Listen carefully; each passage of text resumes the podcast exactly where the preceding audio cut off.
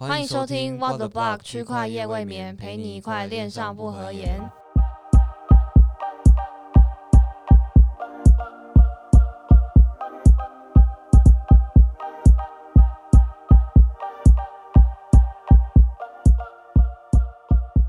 嗨，大家好，我是主持人 Elvin。我是主持人 Laura。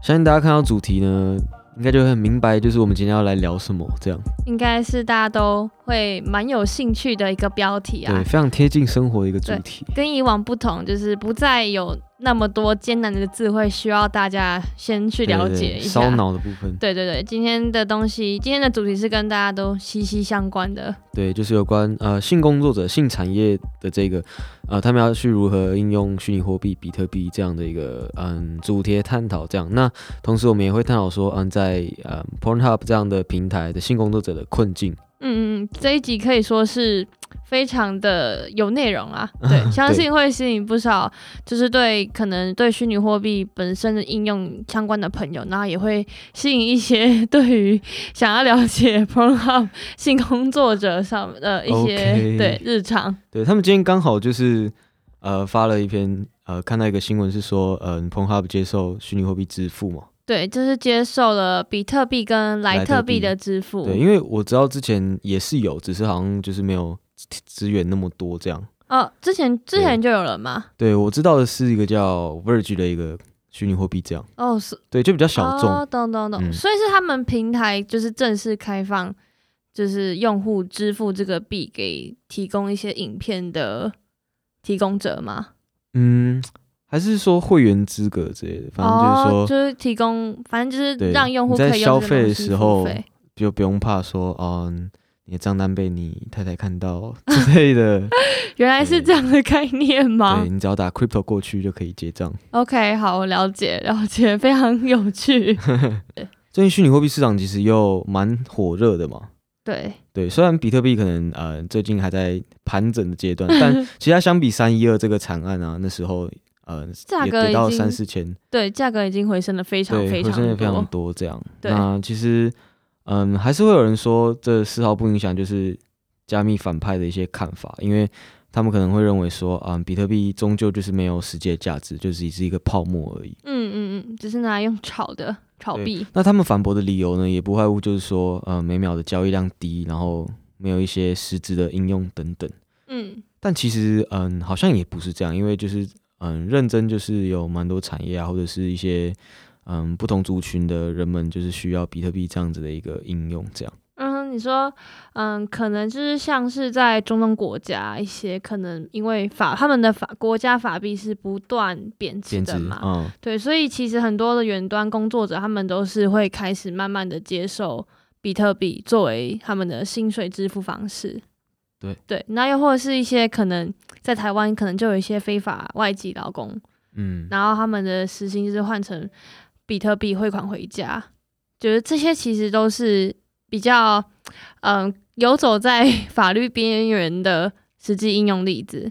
对，嗯。那可能对于像我们这种有正常职业生活在正常国家的人，比特币对我们来说可能就真的比较没有那一种就是必要性。对，就是没有特别需要去用它的那种，嗯，对，就是就是那样，就是可能我不会平常想要去买比特币，比特币然后花钱付比特币这样子。对啊，因为就是其实平常的生活当中支付就已经很方便了，所以就不太需要啊、呃虚拟货币来取代这样。对啊，对，因为就是像刚刚上面讲的嘛，就是一些不外乎就是一些可能交易时间或者是手续费的一些问题。对，因为像其实呃有些外籍劳工他们在不同国家呃工作，要把薪水寄回家，他们都很需要经过层层的手续。对，那不管是时间或者是呃成本的花费上都非常的高，嗯，那有时候嗯又要等很久，然后中间又会被剥削这样。那如果他们这时候会操作虚拟货币的话呢，其实嗯相对来说就很简单很。简单，又方便又省钱，这样对，而且其实也没有时间上的限制。对啊，对就，是什么时候都可以汇款，你不用看银行脸色这样。是的，那虽然嗯，要让可能所有外籍劳工啊，或者是真正需要的人都能够操作虚拟货币，都嗯，可能还是要等，就是下一个阶段吧，嗯就是现在还没有那么的低门槛。嗯，像我们今天要讨论的性产业工作者，他其实就是一个案例，就是在。去年十一月十四日的时候，世界最大的情色网站 Pornhub，他们其实就在官网上面发布了一个紧急公告，就是第三方支付 PayPal 对宣布终止他对就是 Pornhub。表演者的支付服务，然后建议那些提供影片的人，他用其他的方式去领取分润。然后不止这样子，根据 PayPal 的声明，他们还禁止账户所有人购买任何情色商品，包含的付费影片、照片跟任何的相关服务。那对于广大男性受众来说，可能就是非常的痛苦了。对对对对，那当然啊，这也不是情色产业工作第一次面对这种情况了。那其实他们在之前就是像是 PayPal、Visa、万事达卡等支付公司，都是有一些系统性的针对关闭和拒绝这些成人娱乐厂商、直播主和明星的账户。哦，对。那在 PayPal 宣布这项政策的时候，其实币安交易所的创办人他其实就发言表示，这非常可能是加密货币的一个机会。对，CZ 爸爸说话。对对对，没错。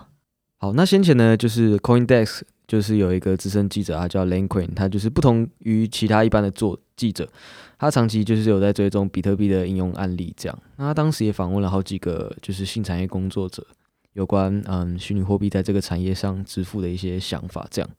嗯。那这些性产业工作者呢，他们平常就是上传影片去赚取一些平台分润，或者是粉丝打赏这两种形式，这样子。嗯，那。其实 Pornhub 跟 YouTuber 是差不多的，只是 YouTuber 在 YouTube 上面传影片，然后 Pornhub 则是在 Pornhub 上面上传影片这样的差别而已。那当然，大部分就可能就是影片的内容就会有一点差距，对，就是比较香艳刺激的那一种啦。对，那我们就来听一下，就是那位记者他分别采访的工作者，他们是怎么样说的。嗯，好。那第一位受访者呢，他叫 Ellie Olson，然后他就是在情色产业工作，其实有长达七年的时间了。那拍影片呢，只是从四年半才开始。那他就是在 Pornhub 还有另外一个平台叫 OnlyFans 都有他的频道，这样。那就在这边跟大家科普一下 OnlyFans 这个平台，那就是一个订阅制的频道，有点像 IG 或者是 Twitter，然后拍影片的人叫做 Verified Model，就是经过审核的模特这样。那这时候呢，就会有付费订阅制啊。等等的，呃，一些规则这样子。那付费订阅制其实就是可以看到需要解锁的影片，那当然也可以就是单个影片付费解锁这样。嗯，那事实上呢，Pornhub 也开始有付费制或者是付费解锁影片的这种新的怎么讲？新的一些规则嘛，算是一个新趋势吧。嗯，那 A 里的策略人是属于在 Pornhub 上传免费影片，增加曝光度，然后来吸引粉丝。嗯，进而转转移到付费订阅这样。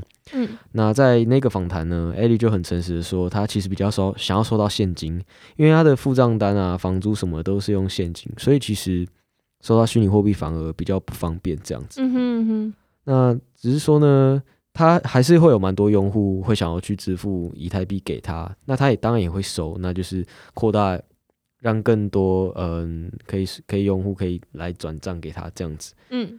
那基本上什么都收，也是因为他想要接受更多的支付方式，这样去增加自己的潜在观众群。嗯嗯嗯。那他也表达就是说，呃，虚拟货币确实是一个令人兴奋的支付方式，毕竟是一个不用审查的支付方式，这样。只是门槛对他来说目前还是太高。那对于艾利来说呢，不同的货币需要用不同的渠道来兑现。嗯。那虽然如此，他还更他还是更重视平台曝光度，这样，而不是说，嗯，他限于接受哪些支付方式。那这也是他们情色工作者的一个两难吧。嗯，对对，就是，嗯，不只是 PayPal 的账户，他们可能也会随时会违反社群网络的政策而暂时被停权这样。而另外一位受访者就是 Chatterbait 平台的首席营运长 Shelly Lara。不是 Laura，是 Laura。对，然后他说他们的平台目前已经接受超过二十种的加密货币支付了，这么多 是非常多种类的。对，那主要原因是有两个，第一个就是因为他们这种情色产业大部分愿意支付费用的人其实是比较少的。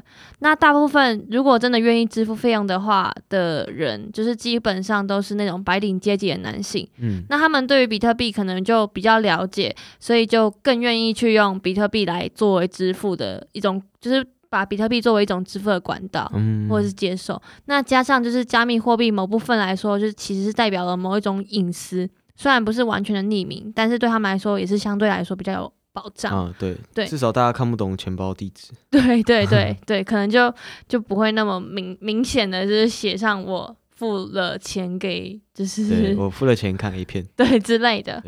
那现在 Chatbay 其实已经进步到可以将大部分的收入用法币支付给青色工作者，那有一部分的收入也会把它转成比特币，帮就是提供影片那些。工作者存起来，那他自己算了一下，如果按照比特币最近就是的涨幅来说，其实也算是另外 另外一种的投资加薪啊。对对，那而 Shirley 他是怎么样看待加密货币的呢？他觉得加密货币其实是他们这一类就是情色平台摆脱银行束缚的一个解决方案，就是可能就不会像我们上述有提到的说，PayPal 就是突然就是终止对于情色产业平台的。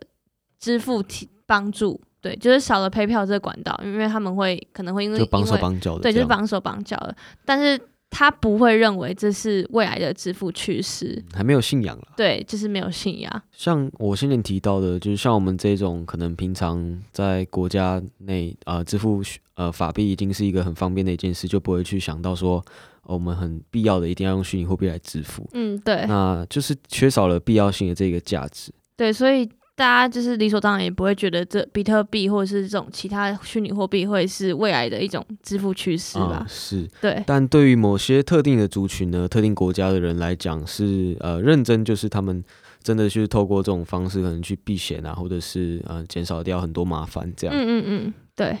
然后呢，比特币其实还有另外一个优势，就是高投机性的价值储存。虽然比特币的价格，嗯，大家都知道非常的波动，那其实这也是它精妙的设计之处。那比特币的价格波动性呢，会让一部分人去想要持有，那以求未来的利润这样子。那这一点呢，是连呃联总会的主席鲍尔都是夸奖过的。对，那像是中东地区的居民，就是你刚刚说的，就是有一部分的。嗯，用户吗？应该是这样讲，就持币者好了，对他们来说，就是他们会接受一部分的薪资用比特币付款。那因为是因为比特币的特性，有一部分也是属于货币。那货币其实本来就没有什么实际的价值，它的价值是建立在大众的信任上。越多人相信它，货币价值就越高。对，其实有听说过有些人呢，他可能就是在区块链公司工作，那他们收到的薪水也会是虚拟货币这样。对，因为他们有信仰。当然，那其实末日博士说的也没有错，就是比特币目前炒作的成分真的是比较多的。对，就像我们自己目前也就是 在币圈炒币，是啦。对，那但是不可否认的，就是世界上的有一部分人，尤其是针对弱势族群来说，比特币可能就是致命，就是救命，不是致命，救命的稻草。对对对，没错，对。好的，那以上就是今天的节目。那我们透过这一集呢，跟大家介绍到说，其实世界上真的是有嗯一部分的人是真的透过呃虚拟货币来做支付，或者是真实需要它的。那希望大家可以更能够了解比特币，那也了解新行业，是这样吗？对。那有什么问题的话，都欢迎大家就是在留言跟我们讨论这样子。好，谢谢大家，拜拜。拜拜。